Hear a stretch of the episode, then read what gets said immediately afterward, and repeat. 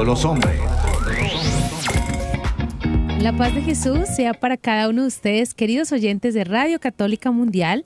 Somos las hermanas comunicadoras eucarísticas del Padre Celestial y estamos transmitiendo desde Cali, Colombia, este espacio de Conectados en familia. Conectados en familia. Siendo, Siendo luz para todos los hombres. Y hoy con ustedes nuevamente la hermana Margarita María. Y la hermana Mónica María. Bienvenidos hermanos y hermana Mónica, qué alegría que estemos hoy en este espacio de Conectados, dándole gracias al Padre Celestial que nos concede esta nueva oportunidad. Así es, hermana Margarita, y gracias a ustedes, queridos oyentes, por compartir con nosotros este espacio de formación. Y bueno, como debe empezar todo cristiano, vamos a invocar a la Santísima Trinidad a través de esta oración. Es hora de comenzar. Hora de comenzar. Estamos conectados. A ti, querido oyente, si te es posible, eh, te hago la invitación de que cierres los ojitos y si de pronto estás manejando o estás ocupado, dispongas el corazón para entrar en esta comunicación con nuestro Padre del Cielo. En el nombre del Padre, del Hijo y del Espíritu Santo. Amén. Amén. Padre del Cielo, te damos gracias por el don de la vida. Te damos gracias por esta oportunidad de poder comunicarnos contigo a través de la oración. Te suplicamos que nos mires con misericordia, que sintamos esa mirada de Padre sobre nosotros, que sintamos tu amor, que sintamos esa alegría de que puedas decir, ese es mi Hijo amado, porque hace la voluntad de su Padre. Te suplicamos, Señor, que nos sanes física y espiritualmente, que nos guíes para que siempre en todo busquemos tu voluntad. Utilízanos, Señor, para que seamos instrumentos de bendición, de caridad para todas las personas con las que entremos en contacto. Y si es necesario, Padre del Cielo, te suplicamos que nos corrijas, pero que comprendamos que un buen Padre permite las dificultades, la corrección, porque desea la perfección en sus hijos, que nos sintamos hijos muy amados de nuestro Padre del Cielo. Y suplicamos a toda la corte de los santos ángeles, a los santos del cielo, a nuestra Madre Inmaculada, que nos acompañen en este instante. Y especialmente, Señor, suplicamos que tu sangre preciosa se derrame sobre nosotros, sobre cada una de las personas que nos está escuchando en este instante, aquella persona que está en dificultad, ya sea física, material o espiritual, que a través de el conocimiento de su fe, a través de este programa, se sienta muy amado y confortado, aleja el desánimo, la tristeza y la desesperación, concediendo la esperanza de saber que continuamente nos estás dando oportunidades y gracias para crecer en la virtud. Gloria al Padre, al Hijo y al Espíritu Santo. Como era en el principio, ahora y siempre, por los siglos de los siglos. Amén. Tu batería está cargando. No te desconectes. Ya habiendo recargado nuestro corazón en este encuentro con el Padre Celestial, hagamos un recuento, hermana Mónica, de lo que ha sido este inicio de temporada de celebrando nuestra fe. Y hemos venido acercándonos a cada uno de los sacramentos que son esa manifestación visible de la realidad invisible que no vemos. Y nos vamos acercando como a ese tesoro espiritual que todos nosotros tenemos en la iglesia y que por no conocer no aprovechamos de la mejor manera. Ya hemos hablado de la Eucaristía, ya ayer hablamos de la penitencia, el sacramento de la la reconciliación y vamos a ir andando poco a poco en otros sacramentos que nos van acompañando en el camino de la vida y qué bonito que nosotros podamos degustar de esta fuente, es como si uno fuera un manantial y ese manantial por más que de agua no se acaba. Ese es el manantial de los sacramentos que tiene como fuente y culmen a nuestro Señor. Entonces en el día de hoy ahondaremos en esos signos del amor de Dios que son de gran bendición para nuestra vida y que en apariencia estos se ven muy sencillos, pero estos nos manifiestan, nos manifiestan y nos gritan el amor de Dios Padre. A Dios le gusta manifestar las cosas en lo sencillo, ¿no? Pero lo sencillo no quiere decir que no tenga poder. Digamos, una vez está, no sé, muy acostumbrado, o uno como pequeño. O bueno, también pasa ahorita de grande que se ven esas películas de que te pintan a la persona pues con los superpoderes y wow, y, y uno pues como que se imagina, ah, que yo tuviera eso. Sí, pero o sea, eso es algo que nos pinta, digamos, em, el- el- los medios de comunicación. Pero realmente si viviéramos nuestra vida espiritual con esa pasión, podríamos descubrir que realmente la fe es, es una cosa que no es de este mundo, sí. O sea, estamos movidos en, en- en toda una corriente espiritual que a veces no comprendemos y como lo decías, como no solo no comprendemos, sino que no queremos comprender, porque a veces nos quedamos en lo que recibo cuando, cuando voy a recibir un sacramento, digamos la preparación para el sacramento del matrimonio o del bautismo y algo como muy superficial, pero no procuro yo realmente investigar mi fe, leer el catecismo, que les dejamos una tarea. Pusimos que cada uno de ustedes, lo ideal es que en su casa tengan el catecismo. Si no lo tiene físico, pues que trate de descargarlo, pero que sea como su libro de cabecera, porque debemos conocer nuestra fe para dar razón de ella. Entonces, hermanos, realmente la sencillez de, de la vida sacramental eh, nos regala como esos poderes naturales y sobrenaturales de la gracia, poderes que se nos van manifestando día a día al recibir los sacramentos, sino que como hablábamos, como es tan sencillo, a veces uno ve, listo, los signos visibles de una realidad invisible, entonces que está el vestidito blanco para el niño cuando se va a bautizar, la velita, el agua como tal, y a veces uno pues escucha así qué significa, pero lo pasa así como muy, muy rápido y que ojalá pudiéramos comprender realmente todo este mundo sobrenatural que se nos da a través de los sacramentos. Y en esto, hermana, una frase, pues se podría decir una frase de cajón, que el bien no hace ruido, ¿no? Y Dios tampoco. Vemos que las manifestaciones de Dios son tan sencillas si nos vamos a la noche de la Navidad, al pesebre de Belén, y por eso tenemos aquí a la Virgen y, y a San José, eh, aquellos que nos están viendo. eh, no fue una- un asunto espectacular. ¿Y por qué tomo ese ejemplo? Porque Belén estaba en fiesta y nadie se dio cuenta del nacimiento del Salvador. Pero si nos vamos al misterio de los sacramentos, o sea, lo que pasa místicamente en la Eucaristía que no vemos es un espectáculo total. Si viéramos en el momento del bautismo, eh, dice la Madre Laura, Santa Laura Montoya, que la pila bautismal, bautismal es el testigo del primer beso de amor que Dios le da al alma. Qué lindo. O sea, eso no lo vemos, pero eso sucede. Lo mismo en el matrimonio, o sea, que Dios une las dos manos y que Dios se pone en la mitad, eso no lo vemos.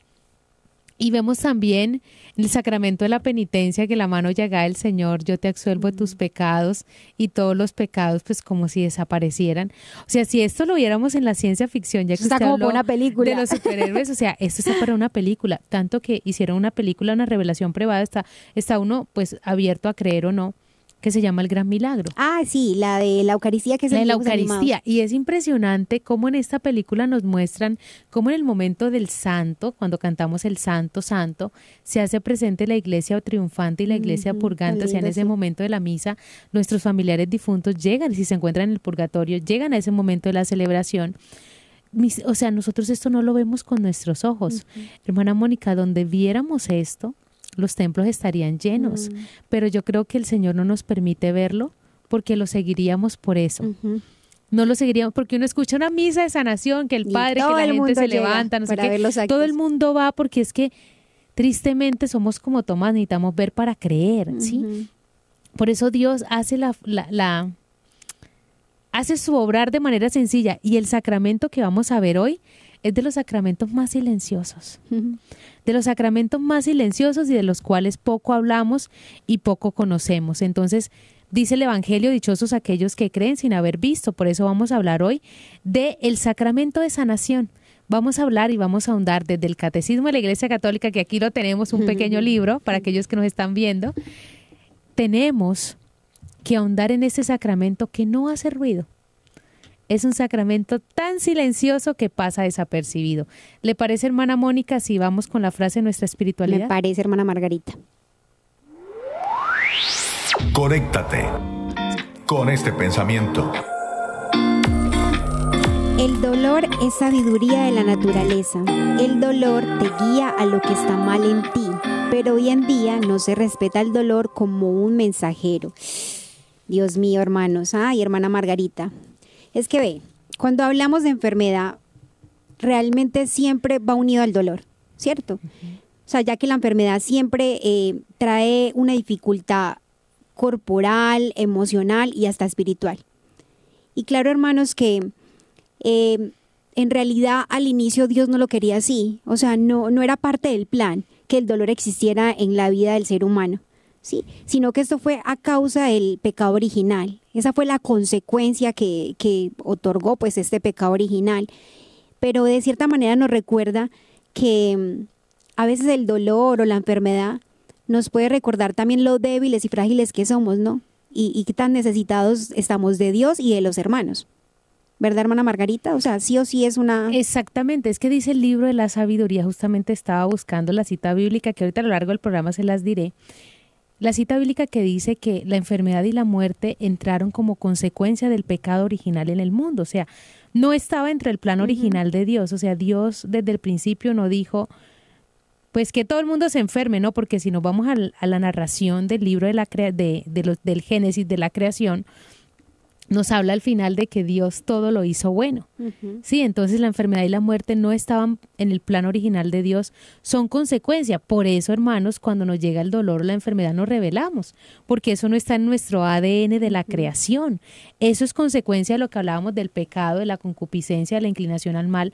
Y mira lo que dice hermana Mónica, el numeral 1500 del Catecismo de la Iglesia Católica.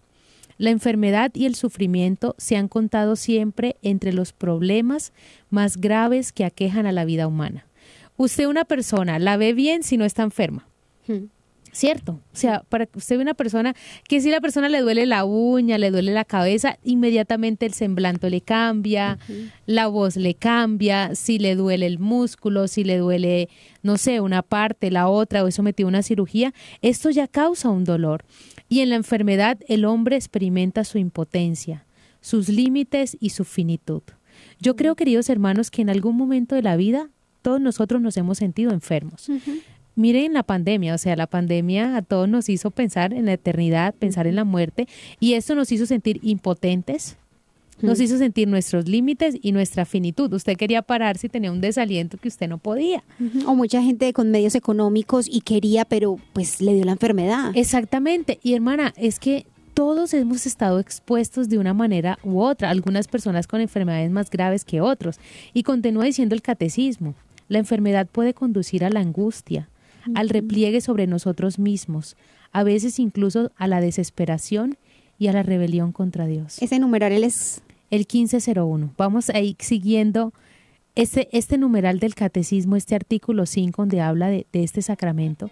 Y es ver, queridos hermanos, que todos ante el, momento de la enfermedad nos volvemos vulnerables y todos nos enfrentamos a la realidad de la angustia. O sea, yo creo que por mucha fe que nosotros tengamos, que por muchas creencias que nosotros tengamos, nos llega la angustia y nos llega la desesperación, o sea, nos desesperamos rotundamente, es, una cosa... Es humano, es parte de lo que Exactamente, y en esto debemos nosotros como abrirnos a la gracia y presentarnos ante Dios con nuestra fragilidad. Cuando uno se presenta ante Dios frágil, uno es capaz de dejarse abrazar por Dios porque de lo contrario no, porque no podemos decir que la enfermedad es un don de Dios, porque no es un don, un don, es una consecuencia del pecado, que Dios se aproveche de eso. Eso, ahí está, como lo dice la palabra de Dios, todo pasa para el bien de los que aman a Dios, o sea, Dios de un aparente mal siempre sabe sacar un bien, porque es que es Dios, Él no hizo las cosas mal, Él todo lo hizo perfecto, desde un aparente mal, Él puede sacar un mal, de un, de un mal puede sacar, un, bien. un bien, porque mira que me recuerdo en el Antiguo Testamento, cuando uno se, libre, se lee el libro de Job, ¿sí? Que ahí nos cuentan que él era una persona de fe, ¿sí? Y todo lo que le pasó, que Dios le permitió, bueno, que el demonio le pregunta a Dios que si ya había visto a su siervo Job, y entonces le dijo, eh, pues que si le permitía... Eh, pues como tentarlo, o sea, como, y él le dice, sí, pero no le toques la vida. Y todo lo que le pasó, que les invitamos a que se lean el libro de Job, que eso está en, ay, no, no recuerdo bien en, qué parte, pero pues se le ven todo el libro de Job en el Antiguo Testamento y ahí lo encuentran todo. Entender la vida de Job hay que leer desde el primer capítulo. Ah. con su versículo, porque si no, no lo vamos a entender, porque tenemos que ver primero la riqueza de Job y todas las bendiciones que Dios le daba, y Dios sacaba pecho por Job. Sí, entonces, hermana Mónica, o sea, estamos dejando tareas fuertes en esta semana aquí conectados, porque sí, porque eso nos va a ayudar a entender la realidad. Y Job era un hombre justo ante los ojos de Dios. Dios se complacía en Job O sea, no podríamos decir, no, es que como esas teorías de, eh, de otras creencias, que el karma, que no, No, sé nada qué. de eso. Sí, o sea, realmente una persona creyente, amaba al Señor y Dios le permite la prueba para que se muestre que realmente amaba a Dios sobre todas las cosas. Y algo que tú decías, él en el caso de, de, de esa enfermedad y el dolor que está diciendo, hasta los cercanos, su esposa le decía, ya. Niegue a Dios, niegue a Dios porque mire cómo lo tiene. Usted tanto que cree en Dios y mire cómo está en ese momento, como que reniegue. Y aún así él seguía firme, pero sí hubo un momento que él dijo, maldita la hora en que nací. O sea, entonces mire que de cierta manera sí empezó como esa guerra espiritual interna de, eh, pero si yo le estoy sirviendo al Señor, ¿por qué esta enfermedad? Que lo que le puede pasar en este momento a alguno de los oyentes o nos ha pasado a nosotros, porque el hecho de ser consagradas en nuestra propia carne o en nuestra familia, uno dice, Dios mío, pero porque están pasando por esto? Mira, yo que me estoy esforzando en mi entrega. Y más adelante, Dios, como en la pedagogía, le va enseñando a uno que es parte de, de, de esa madurez que quiere en uno en la vida espiritual. Y por eso no podemos decir que la enfermedad es un castigo de Dios. Es que a veces se escucha el comentario de, ay, es que Dios lo castigó con eso, hermanos. Dios es padre. Y Dios como padre nunca va a querer que sus hijos estén mal. A mí me sorprende mucho, hermana, en el Evangelio de San Marcos. Yo creo que si alguna persona quiere conocer ese amor tan cercano de Dios, tiene que leer el Evangelio de San Marcos completo, porque el Evangelio de San Marcos nos muestra la humanidad de Jesús llega un leproso y de una, o sea, ¿qué quieres que haga por ti? Un ciego de nacimiento, ¿qué quieres que haga por ti? Va y encuentra en, la, en, en esta piscina y ¿qué quieres que haga por ti? No, Señor, si cuando llego otro se me adelantó. Vemos la compasión de Dios y ese Dios es nuestro Padre. Jesús es el rostro visible del Padre. Jesús dice, yo no hago ninguna obra por mí mismo, hago las obras que me dice el Padre. Y vemos si Jesús actúa de esa manera, cómo actúa el Padre. Entonces, yo creo que debemos empezar en nuestro léxico, queridos hermanos, a empezar a quitar esa palabra, es que Dios lo castigó, no. La enfermedad y la muerte son consecuencias Del del, pecado. pecado. Por eso, queridos hermanos, se presenta hoy en nuestro tema el sacramento de la sanación. Dios quiere sanarnos, Dios quiere rescatarnos y Dios nos da herramientas porque listo, es consecuencia del pecado, pero Dios no se queda diciendo, bueno, la hicieron y la pagan, Dios no actúa de esa manera. Por eso nos da este sacramento hermoso, el sacramento de la unción de los enfermos. Y es que, queridos hermanos, veamos la vida de Jesús. Jesús siempre se acercaba a las personas, o sea, el ciego nacimiento, mira, a mí me conmueve cuando coge barro Ajá. y hace con la saliva y le pone en La los ojos o sea, lo de y le abre los oídos, le mete los oídos en, la- o sea, el en los dedos en el físico, oído. sí, Claro. ajá. Ver la compasión de Jesús y si vemos todo el Nuevo Testamento, y invito si alguna persona está viviendo en este momento en su cuerpo el dolor de la enfermedad, que se vaya al Evangelio, que se vaya al Evangelio y pueda decirle, Señor, déjame ver tu compasión. Acércate a mí con esa compasión que tú mismo lo haces. ¿Por qué? Porque no solamente, y nos dice ya después, vamos avanzando en el Catecismo de la Iglesia Católica, en el numeral 1505, Dios no solo se deja tocar por el enfermo, sino que hace suyas sus miserias. Realmente, hermanos, esto es muy bonito. Y, y qué bonito, una vez una monjita me decía, mi mamá atravesó un momento de, de enfermedad y esa monjita me decía, hermana, de los que más sufrimos son de los que Dios más se acuerda. Mira, a mí esa frase me consoló en ese momento. ¿Por qué? Porque cuando sufrimos la enfermedad o un familiar nuestro sufre la enfermedad, es cuando más sentimos a Dios cerca, aunque lo sintamos lejos, es cuando Dios está más cerca. ¿Por qué? Porque Dios como Padre le duele el dolor de sus hijos. Tan bonito eso que dices, hermana Margarita, porque tenemos que atacar las tentaciones y los engaños del demonio, que es el que nos hace pensar cuando estamos en ese momento de dificultad a través de, del dolor que da la enfermedad, de que, pues no, Dios no está conmigo, yo estoy solo, o sea, yo estoy sufriendo solo, eh, eh, No le nadie, nadie se preocupa por mí. Puede que exteriormente las personas tú lo veas así, pero tenemos que tener claro que Dios sí, o sea, Dios se ocupa de mí, a Dios le importa mi dolor y lo manifiesta, eh, digamos, cuando uno lee la palabra de Dios, ve que realmente lo hacía con ellos y Dios es el mismo ayer, hoy y siempre. A mí me consuela tanto pensar en esa palabra de que Dios es el mismo ayer, hoy y siempre, que lo dice la misma palabra de Dios, porque si Él lo hizo en ese entonces, ¿por qué no lo va a hacer ahora? Si Dios no cambia como yo, o sea, Él no es así, eh, no tiene esa dificultad humana de que uno hoy dice te quiero mucho y mañana me haces algo y como, ay, no te quiero tanto. No, Dios es independiente de eso. O sea, que tú le ames o no le ames, Dios te sigue amando. O sea, no puede actuar de igual manera en tu vida porque no te va a obligar, da la libertad que tú te alejes de Él, pero Él te sigue amando. O sea, tú no tienes que hacer nada para que Él te ame, Él te ama porque eres su hijo, independiente de lo que es. Entonces, hermanos, no nos dejemos engañar por el demonio, que nos crea esa desesperación, esa tristeza, aunque todos lo dice también en el evangelio, aunque una madre abandone a su hijo, yo no yo no te abandonaré. O sea, Dios siempre estará ahí y tenemos que hacer ese acto de, de, de, de conciencia y decírselo a uno mismo, como mí mismo. Dios está conmigo, o sea, yo no estoy solo. O sea, si tú que nos estás escuchando en este instante y estás en esa dificultad, ya sea a través de una enfermedad o una dificultad, no sé, algo que tengas, confía. Haz un acto de confianza y rechaza esos engaños del maligno de que estás solo, de que no vas a salir de esto. No, Dios te quiere libre, libre. Y es que tenemos que ver a Jesús como el médico divino. Ah, qué lindo eso. Siempre tenemos que verlo como esto, de que Él siempre va a curar y recordemos esta cita bíblica, por sus heridas hemos sido curados. Sí, y clamarle al Señor, Señor, regálame el don de la salud.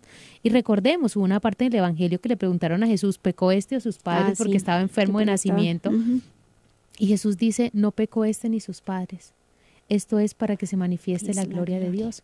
Puede ser que también esa enfermedad dolorosa sea para que se manifieste la gloria de Dios. Por ejemplo, nosotros tuvimos un caso muy cercano, nuestra hermana Victoria, que ustedes la han visto aquí en Conectados muchas veces. Nuestra hermana Victoria tuvo un cáncer de seno estadio 4, o sea, la hermana Victoria decimos que es un milagro andante. ¿Por qué? Porque hoy la hermana Victoria eh, está curada totalmente. En, en oncología le llaman remisión completa y justamente nuestra hermana tuvo una cita con una nueva oncóloga la, la semana pasada y ella le dice, no, lo que pasa es que yo tuve un cáncer estadio 4, la médica la ve y le dice, ¿usted cree que yo nací ayer? no Le la dice, creía. tráigame todos sus exámenes. Entonces le dijo, hermana, eh, le dijo a la doctora, es que yo soy un milagro de Dios, tengo remisión completa. Dijo, yo no le creo si usted no me trae los exámenes desde el primer momento hasta el día de hoy. Y nosotras que fuimos sus hermanas, que vimos con ella ese proceso largo de dos años, de quimioterapia, de alimentación saludable, de todo lo que ustedes imaginen, de oración, de orar por ella. Yo, yo estuve, me acuerdo una vez que estaba con ella en la clínica y, y la máquina de los signos vitales se puso en cero, hermana Mónica, yo solo le dije, Señor, no me hagas esto, Dios mío. porque yo estoy sola con ella, las hermanas no están aquí, porque nos íbamos turnando en ese estar con ella. Y veo uno, hermana, la realidad de que muchas personas no creen de que Dios puede curar para su mayor gloria. Hoy yo veo la vida de la hermana Victoria y yo digo, esto fue para que Dios se glorificara y eso hizo una transformación en el corazón de la mamá de la hermana Victoria, que por ahí me estará escuchando, un proceso de conversión, un proceso de sanación interior en la misma hermana Victoria. Y ya hoy tú la ves y, y uno dice, no, parece que yo le veo el cabello y digo, en verdad, bueno, después de haberla visto calvita, verla ahorita con cabello, yo digo, eso es una bondad del Señor. Entonces vemos también, queridos hermanos, de que el Señor es el médico y debemos acudir a Él con confianza. No tenemos que tener miedo de decirle al Señor, Señor, sáname. Sáname, Señor. Y todos, queridos hermanos, estamos enfermos de algo. Muchos tienen una enfermedad física, pero muchos cuanto tenemos enfermedades en el corazón tan arraigadas, tantos dolores, tantos sufrimientos que nos hacen esos enfermos. Y podemos ahí decir en el momento de la enfermedad y el dolor, porque puede pasar, bueno, hermana, bonita la historia que usted me cuenta de la hermana Victoria, pero ¿cómo puedo yo confiar si llevo años con esta enfermedad? Entonces ahí podemos irnos a lo que el Señor le dijo a San Pablo. Mi gracia te basta porque en tu debilidad se manifiesta mi fuerza. Y muchas veces la enfermedad, hermana Mónica, listo, es para el enfermo, pero es más para los que están alrededor, porque es la oportunidad de, practicar la caridad, de practicar la compasión, de practicar la misericordia. Muchas veces cuando una tenemos un familiar enfermo, ahí es un examen para nosotros, bueno, ¿qué tan dispuesto estoy yo a practicar la caridad y cómo puedo yo ser un signo de amor para esta persona? ¿Por qué? Porque Jesús era el signo del amor de Dios para los enfermos, iba y los curaba, pero yo cómo te cómo puedo ser un signo para la persona enferma. Por ejemplo, nosotras, en el caso de nuestra hermana Victoria, que es el caso cercano que tenemos, todas nosotras éramos el signo de la manifestación de Dios. Una sonrisa, un buenos días o hoy te veo mejor, la animaba a ella a seguir viviendo. Incluso ella hizo un proceso de la maratón de su vida y cada una de nosotras le ayudábamos en un aspecto del diario vivir para que ella lograra la maratón de su vida y, y ahorita pues ver que Dios le permite a ella volver a su maratón de vida. Es un milagro de Dios, pero contó con las personas. Aquí viene una realidad, hermana Mónica, es que cuando tenemos un enfermo en la casa, vemos que tenemos es un problema. y no una oportunidad para acercarnos a Dios. ¿Y quiénes pueden ser los primeros que pueden ser esos instrumentos para llevar este sacramento de sanación a la casa? La misma familia. El familiar de ir a pedir la unción del enfermo para su familiar. ¿Por qué? Porque si no, si no lo pedimos, no se va a dar. Mira, dice la carta de Santiago que ayer la tocábamos, ¿cierto? Que confiésese sus pecados mutuamente y continúa diciendo la carta de Santiago en el capítulo 5 si hay alguno enfermo, llame al presbítero para que le imponga las manos y ore sobre usted. Esto es el sacramento de la sanación. ¿Usted me está haciendo ojos? Ah, sí, tenemos una pregunta. nos escriben en YouTube de comunicadoras. Ana Jiménez Varela nos dice, em, si una persona recibe la unción de los enfermos, no necesita confesión. ¿Y por cuánto tiempo? Lo ideal sería que primero sea la confesión y luego la unción de los enfermos siempre. Aunque la unción de los enfermos y la persona está inconsciente, pues da de cierta manera una solución, ¿sí? Pero debe la persona acudir al sacramento de la confesión. O sea, lo ideal sería primero confesarse y luego recibir la unción de los enfermos. Me imagino que ya en casos particulares, digamos, una persona, lo hablábamos antes del programa, que está en el hospital. o algo así. Por ejemplo, yo conozco un sacerdote muy cercano para mí que él es capellán de una clínica. Y una vez lo acompañé a la clínica y yo le decía, padre, vamos donde están los de hospitalizados, los que están, me dijo, no, mi prioridad son los de cuidados intensivos. ¿Por qué? Porque son los que están más cerca a la eternidad. O sea, en cuidados intensivos me decía, robamos las almas en el último momento. ¿Por qué? Porque para el sacramento, pues la persona pues accede y lo pide. En ese momento es el acto de la misericordia de Dios, donde la misericordia de Dios se desborda. Me decía, por eso yo corro para donde están los de cuidados intensivos. Entonces, lo ideal siempre es primero confesarse y luego recibir la unción de los enfermos. ¿Por qué? Porque los sacramentos no tienen como tiempo de caducidad, ¿no? Si, por ejemplo, eh, la persona está enferma, no se tiene un cáncer terminal y le pusieron la unción de los enfermos, se confesó hoy y le pusieron la unción de los enfermos, pero resulta que en 15 días tiene una quimioterapia fuerte que le puede poner la vida en riesgo, vayan del presbítero y que le ponga la unción de los enfermos, ¿sí? Pero también no volverlo como un amuleto de que, ay, pues sentirme mejor voy, no, es un sacramento y uno de los sacramentos va con la convicción de que los necesita. Entonces, si yo pido la unción de los enfermos, es porque necesito sentir de Dios ese consuelo, esa fortaleza y esa especial presencia de Dios en mi vida. Gracias, hermana Margarita. Ahí tienes pues la respuesta a Ana Jiménez Varela y a Monate que nos escribe algo pues respecto a la confianza en Dios. Tranquila, en el Viviéndolo hoy vamos a tener una pequeña historia y vamos a hablar un poco de eso y te vamos a dar una respuesta a, esa inquietud que tienes de que crees que tienes fe, confianza en Dios, pero la hora de, verlo en tu vida pareciera que no. Mira que volviendo a la pregunta de Ana Jiménez, en el numeral 1515 del Catecismo, dice, si un enfermo que recibió la unción recupera la salud, puede en caso de nueva enfermedad grave recibir de nuevo este sacramento. ¿sí? Mm. En el curso de la misma enfermedad, el sacramento puede ser reiterado si la enfermedad se agrava. Es apropiado recibir la unción de los enfermos antes de una operación importante y esto mismo puede aplicarse a las personas de edad avanzada cuyas fuerzas se debilitan. Es una forma de que la persona pueda ser fortalecida, recibir el sacramento de la unción. Sí, por eso, por ejemplo, si vemos, hay sacramentos que solo se reciben una vez, por ejemplo, la, el bautismo, el orden sacerdotal, la confirmación. Pero este sacramento se puede recibir varias veces, al igual que la Eucaristía, que la penitencia. Entonces vemos que es un regalo del Señor. Es como el bálsamo visible, mm, podríamos ponerle ese nombre. La unción de los, de los enfermos es ese bálsamo visible de la presencia de Dios, de que Dios está con el enfermo, de que Dios está ahí. Qué hermoso eso. Bueno, ya hemos hablado bastante en esta primera parte de nuestro programa, eh, pues como hermanos, que comprendamos que este gran sacramento, o sea, se nos da porque es el deseo de Dios Padre a través de su Hijo Jesús manifestarnos la cercanía que tiene con, nosotros, con sus hijos, en, en, medio del dolor que no fue el plan, pero que se dio a causa del pecado original y Dios busca la manera de acudir a nosotros, dado que sí o sí es necesario en la vida, eh, estamos en un tiempo de prueba, sí o sí viene el dolor de alguna manera. Puede que si no lo has experimentado, lo experimentarás, pero sí o sí viene. Además, el mismo, lo, el mismo Jesús lo experimentó en, en la manera de como, y estamos en un tiempo muy preciso que es la cuaresma, en el que meditamos la pasión de nuestro Señor. ¿Quién sino Él conoce el dolor? En todos los sentidos, dolor espiritual, dolor físico. Él sí lo conoce. Claro, por eso es que no podemos ver el misterio de la pasión sin mirar el misterio de la encarnación. Sin encarnación no hay pasión, sin pasión no hay Eucaristía. Es un camino. ¿Y por qué el Señor se encarna? Encarnarse es tomarse, ponerse en la propia carne. Jesús se encarna para asumir todas nuestras realidades. No, no asumió el pecado. Pero Jesús asumió nuestros dolores, nuestras fatigas. Dice, Pero sí fue tentado para es- demostrarnos que tenemos la gracia para, para poder vencer la tentar. Mire, humillado, flagelado, ya no tenía aspecto del hombre como nos dice el Mm, cántico de Isaías. Isaías, Asumió todo lo que nosotros podemos asumir para comprendernos en el dolor. Por eso les vuelvo y les insisto, el Evangelio de San Marcos es clave en esto.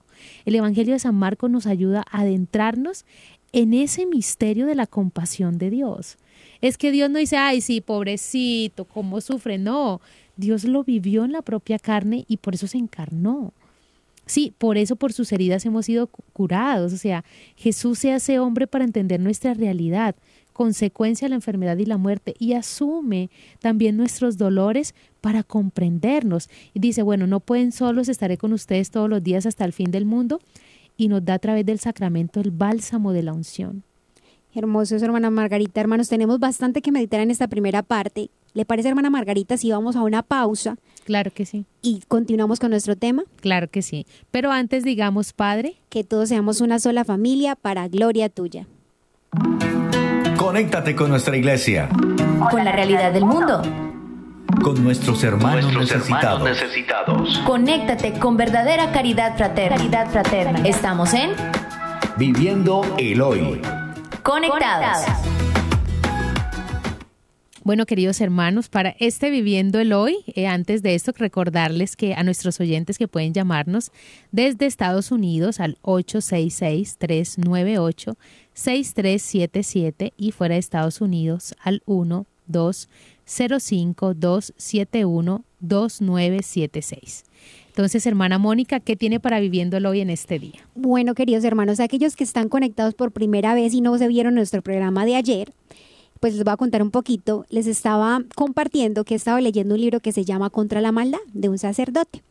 Y resulta que ahí él cuenta varias historias haciendo referencia de cómo debe ser nuestra oración realmente para que se diga que tiene eficacia, ¿sí? Que una oración más que en palabras tiene que ser un acto de confianza de un hijo que se dirige a su padre. Entonces él habla de unas características que debe tener la oración, que entre esas es la confianza. Y les voy a contar una historia que él habla respecto a la confianza que se debe tener en la oración, como para ilustrarnos un poco de cómo debe ser nuestra oración. Entonces él dice que la confianza es la seguridad de conseguir lo que se pretende. En el caso de la oración, es confiar, estar seguro que lo que hemos pedido a Dios ya fue otorgado y que solo es cuestión de tiempo para alcanzarlo. Si recordamos el texto en el que Jesús nos enseña a orar, en Marcos 11:24 él dice, por eso os digo, todo cuanto pidáis en la oración, creed que ya lo habéis recibido y lo obtendréis. Entonces nos, encontramos pues con, esta cita bíblica que realmente para que una oración sea eficaz tiene que tener confianza. Entonces él pone un ejemplo acá, él dice, cuentan que un alpinista desesperado por conquistar eh, el Aconcagua inició su travesía después de años de preparación. Quería la gloria para él solo, por lo tanto subió sin compañeros. Empezó a subir y luego de un tiempo se dio cuenta de que se le estaba haciendo tarde y aún así no quiso parar y acampar, sino que siguió subiendo decidido a llegar a la cima hasta que comenzó a oscurecer. La noche cayó, con gran pesadez en la altura de la montaña y el alpinista ya no podía ver absolutamente nada. Todo era negro. La visibilidad era cero, no había luna y las estrellas estaban cubiertas por las nubes. Subiendo por un acantilado a solo 100 metros de la cima, resbaló y se desplomó por los aires. Caía a una velocidad vertiginosa. Solo podía ver veloces manchas oscuras que pasaban en la misma oscuridad y la terrible sensación de ser succionado por la gravedad. Seguía cayendo, y en esos angustiantes momentos le pasaron por su mente todos los gratos y no tan gratos momentos de su vida. Pensaba que iba a morir. Sin embargo, de repente sintió un tirón muy fuerte que casi lo partió en dos. Sí, como todo alpinista experimentado, había clavado estacas de seguridad con mosquetones a una larguísima soga que lo amarraba de la cintura. Después de un momento de quietud, suspendido por los aires, gritó con todas sus fuerzas, Ayúdame, Dios mío, que creo en ti, que confío en ti. De repente, una voz grave y profunda que salía de los cielos le contestó, ¿Qué quieres que haga, hijo mío? Él respondió, Sálvame, Dios mío, que confío en ti. ¿Realmente confías que te puedo salvar? Por supuesto, Señor, dice él. Dice el Señor, dice esa voz. Entonces corta la cuerda que te sostiene. Un momento de silencio y quietud. El hombre se aferró más a la cuerda y reflexionó. A la cuerda puedo tocarla con mis manos y sé que me sostiene de momento. En cambio esa voz no sé si me la estoy imaginando o si de verdad es Dios. Cuenta el equipo de rescate que al día siguiente encontraron colgado a un alpinista muerto, congelado, agarrado fuertemente con las manos a una cuerda a tan solo dos metros del suelo. Les dice el sacerdote, hermanos. Este ejemplo nos muestra claramente que el alpinista tenía la esperanza de que Dios lo iba a salvar con un milagro extraordinario, pero carecía totalmente de confianza. No confiaba en que Dios nunca jamás iba a permitir que se hiciese daño. Por lo tanto, cuando Dios le pidió que cortara la cuerda, era para que saliera caminando de aquel lugar, pues nuestro Creador no hace milagros por deporte, sino cuando realmente se necesita. Como en este caso, hermanos, solo era necesario cortar una cuerda para salvarse. Dios no iba a hacer ningún milagro extraordinario para salvar la vida del alpinista, pues podía salvarse de una manera común. Sé que no faltará alguien que critique el por qué Dios dejó morir a este hombre, pero el que lo haga demostrará que tiene una gran deficiencia en los conceptos de la fe. El primer error que estaría de pensar que la muerte a los ojos de Dios sería una pérdida, cuando por el contrario es la ganancia del reino eterno y de la felicidad, la felicidad sin límite. El segundo error sería ignorar que Dios respeta la libertad del hombre, hasta sus últimas consecuencias, pues la libertad es el mayor regalo que se le ha dado al hombre y es lo que nos hace semejantes a él.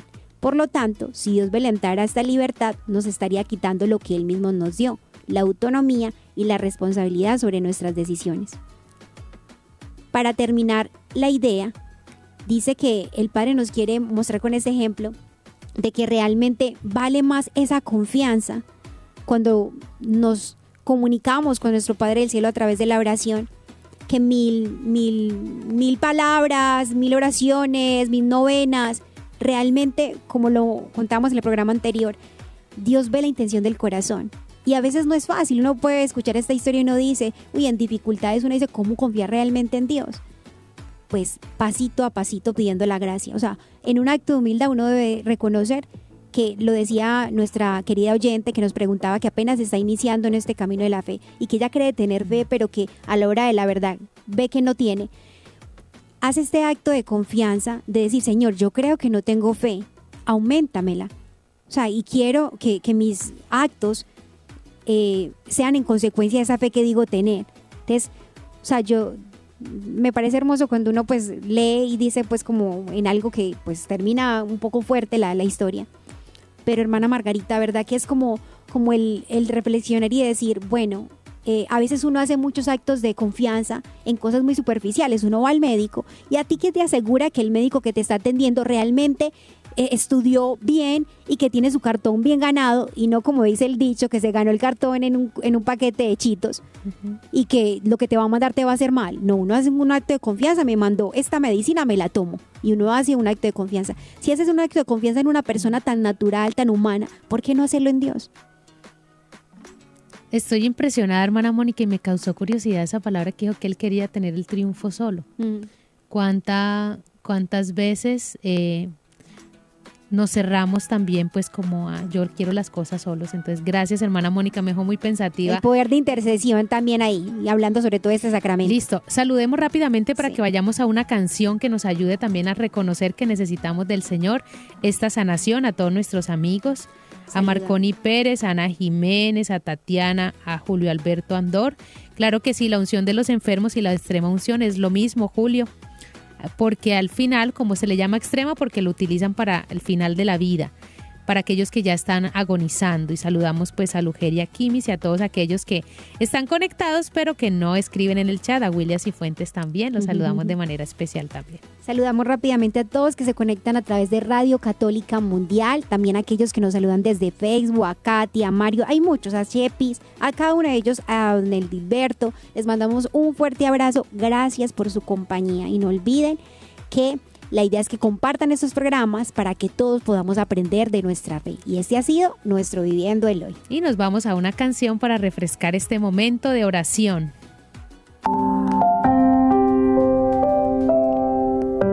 Jesús,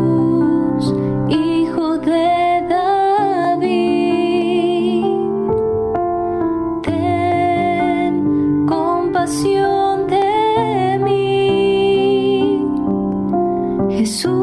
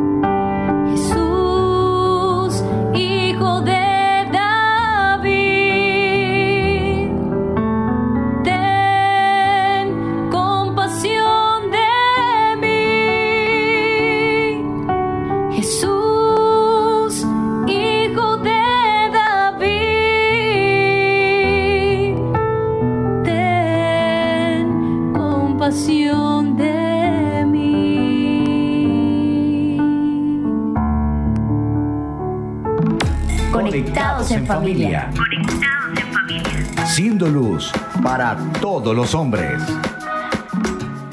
Bueno, queridos oyentes, entonces continuamos con nuestro programa y vamos como a concluir, hermana Margarita, ¿sí?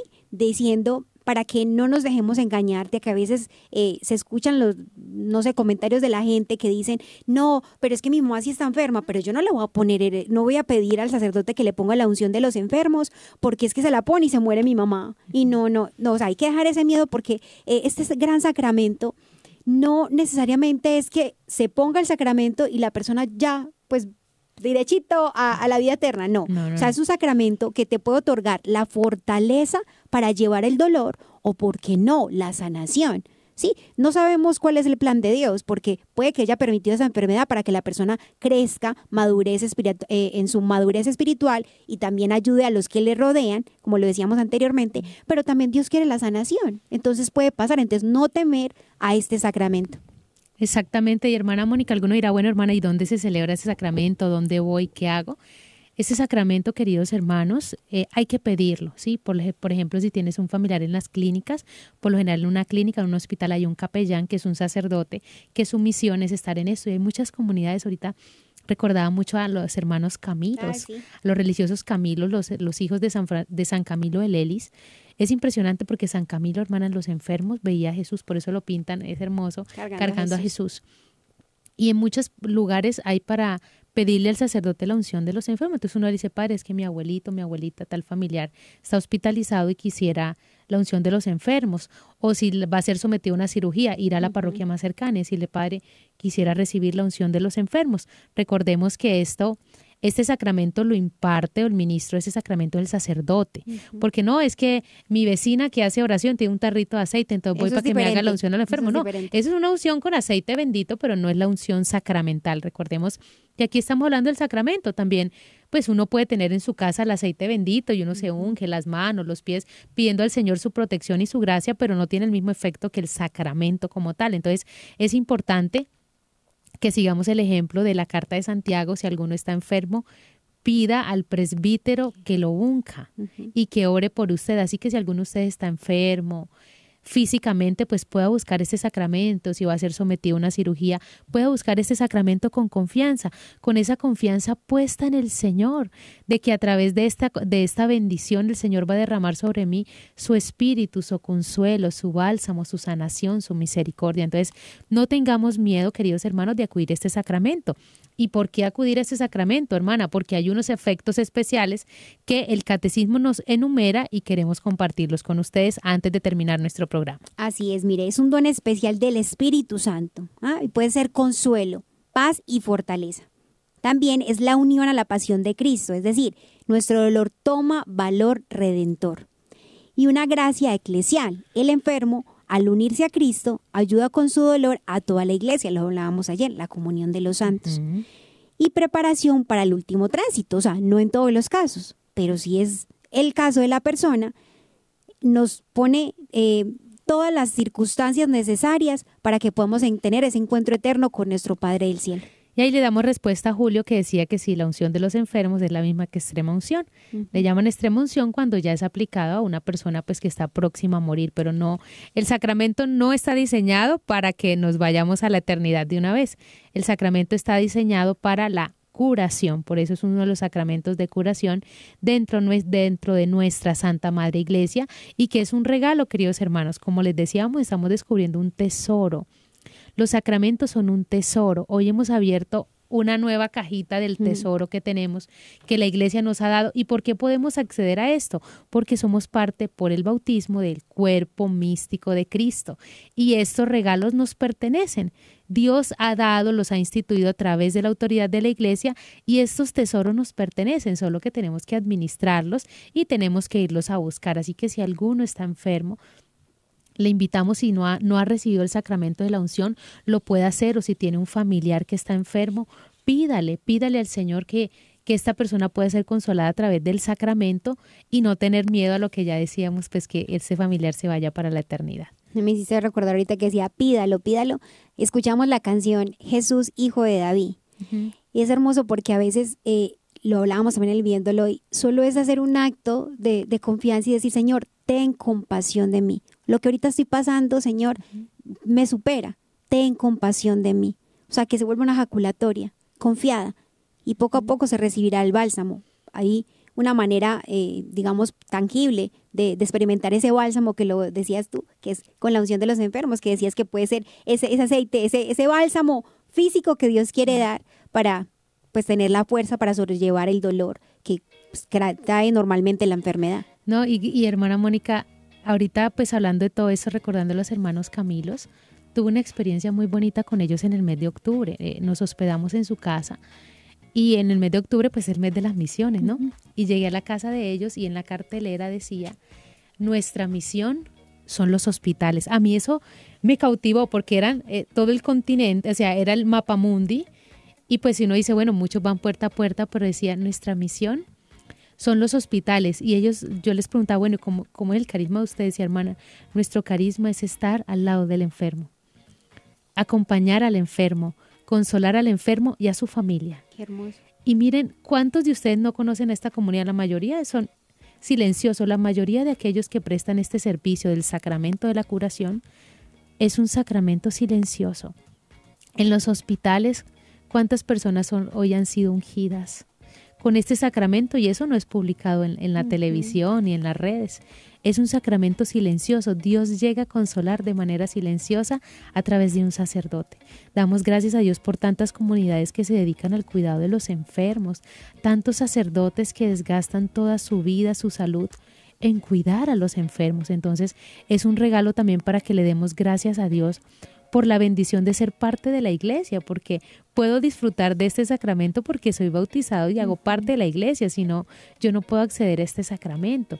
Y es a través del cual Dios quiere darnos, quiere darnos ese regalo. Así que si alguno tiene algún familiar enfermo, los invitamos a que vayan a la carta de Santiago en el capítulo 15, versículos 14, 15. Si alguno está enfermo entre vosotros, llame a los presbíteros que oren sobre él y le unjan con el óleo en el nombre del Señor. Y la oración de la fe salvará al enfermo, y el Señor hará que se levante, y si hubieran cometido pecados, les serán perdonados.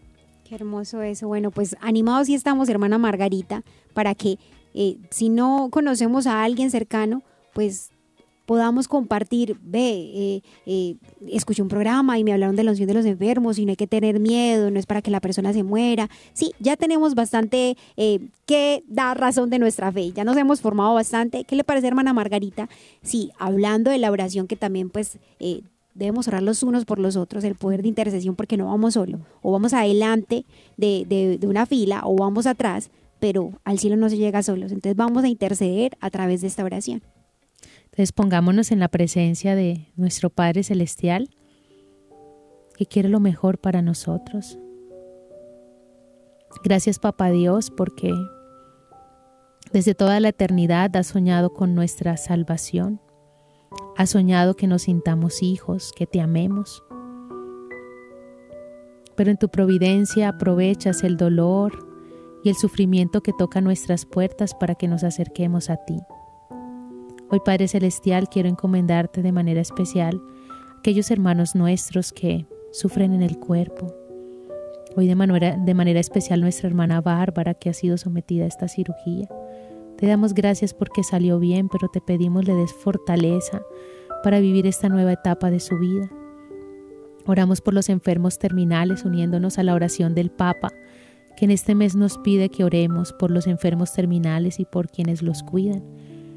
Te pedimos, Padre Celestial, por tantas personas que van por lo largo del mundo con dolores físicos, con dolores espirituales, con dolores emocionales. Tantas personas, papá, invadidas por el flagelo de la depresión, de la ansiedad. Hoy te pedimos que nos mires con misericordia y que derrames el bálsamo de tu amor. Bendice a los sacerdotes que de manera silenciosa ungen a tantos enfermos en clínicas, en hospitales. Gracias por tantas comunidades que se dedican al cuidado de los enfermos. Y gracias, Padre, porque en medio del dolor y de la enfermedad tú te haces presente, porque nos tratas con misericordia no como merecen nuestros pecados, sino por el amor que le tienes a tu Hijo. Amado Jesús, que tus llagas nos abracen en este día y que tus llagas sanen nuestras enfermedades. Te lo pedimos a través del corazón inmaculado y del corazón castísimo de San José. Gloria al Padre, al Hijo y al Espíritu Santo. Como era en el principio, ahora y siempre, por los siglos de los siglos. Amén. Gracias, hermana Margarita, por esa bella oración. Y queridos oyentes, gracias por su compañía. Y acá en el chat veo a Claudia que nos da testimonio de que a su abuela le aplicaron la unción de los enfermos dos veces, que estaba muy mal y en esas dos veces se levantó. Entonces, ¿sí ve? Gracias por compartir, Claudia, ese testimonio con nosotros. Gracias, queridos oyentes, por compartir con nosotros este espacio. No olviden que con la ayuda de Dios nos veremos todo el transcurso de la semana conociendo más de los sacramentos, pero que esta información no solamente es para ti que me estás escuchando, sino que la debes compartir con los demás. Debemos ser comunicadores del buen mensaje de Dios. Y el Señor siempre cuenta con nosotros porque todos nosotros estamos llamados a comunicar, no solamente las hermanas comunicadoras, sino también ustedes, queridos hermanos, que siempre nos escuchan fielmente y que puedan dar fruto también de todo esto que han recibido, porque están recibiendo las enseñanzas de la iglesia y les seguimos recordando, vamos al catecismo de la iglesia católica, si no lo tienes, trata de, haz- hazte ese regalo, regálate un libro del catecismo de la iglesia católica, si no descarga también una aplicación y que ya puedan también seguirse acercando a los sacramentos. Recuerden el libro de Job que la hermana Mónica hoy les decía Tarea, tarea. y el Evangelio de San Marcos también. Así que esto ha sido todo por hoy. Nos encontramos en un próximo programa y que el Señor les bendiga. Adiós. Hemos estado conectados con Dios. Tu batería ha sido recargada. Hasta el próximo programa. Conectados.